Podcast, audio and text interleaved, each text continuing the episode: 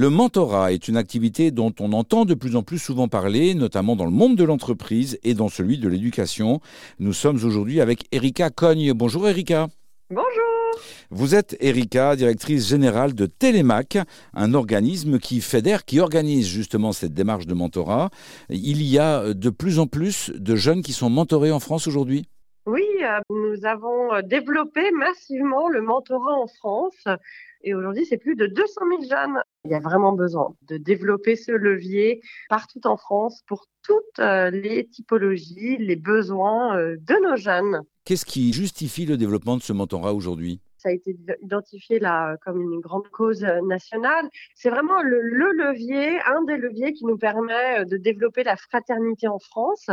Euh, donc, d'aider des jeunes qui ont besoin de réussir leurs études et ensuite de réussir leurs insertions. Donc, c'est vraiment un, bon levier d'avoir un mentor issu de la société civile pour aider ces jeunes-là. Faut-il disposer de, qualités particulières pour devenir mentor? Vous, vous, nous formez si, si on souhaite devenir mentor? Nous, on aime bien les mentors quand euh, c'est des personnes plutôt curieuses, euh, empathiques, euh, qui sont disponibles, voilà, et qui sont à l'écoute des jeunes. Et puis, quelle que soit la structure qui vous accompagnera, vous pouvez, vous allez être formé effectivement à devenir mentor. Donc on est formé, accompagné. Il y a un suivi si je m'entends pas bien avec lui ou si je m'entends entre guillemets trop bien avec lui? Alors, effectivement, euh, nous, côté Télémac, ce sont les professeurs qui euh, vont remonter euh, les dossiers des jeunes. Ensuite, on propose le profil euh, du jeune au potentiel mentor et nous allons organiser la première rencontre. Et puis après, il va y avoir toute une médiation, en fait, un suivi pour savoir côté jeune et côté mentor comment ça se passe. Et à la fin de chaque année scolaire, également un bilan. Et quand ça se passe mal, eh bien, nous organisons des réunions tripartite pour vraiment euh, voilà, comprendre les points de blocage et puis euh, essayer de les résoudre ensemble. Quels sont les critères avec lesquels vous appréciez qu'un mentorat est réussi ou non? Nous suivons individuellement chaque euh, binôme pour vérifier la qualité de leur relation de mentorat.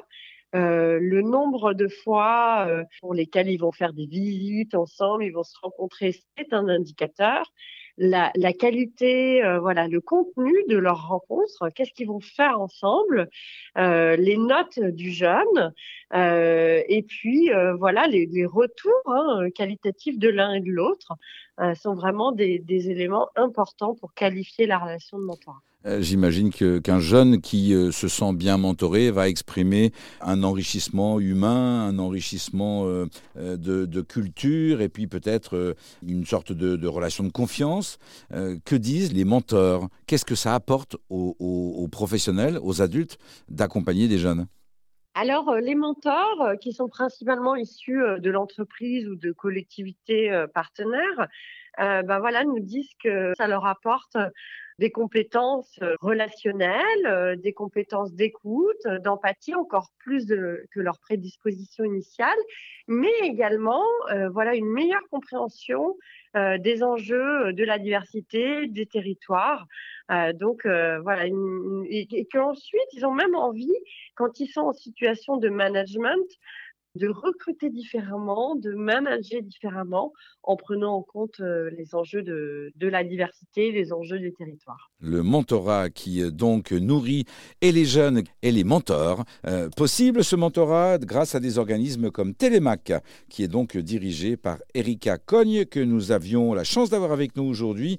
Pour toute information, bah, c'est le site de télémac.org. Bien évidemment, les liens sont sur le site erzen.fr. Merci à vous Erika. Merci beaucoup.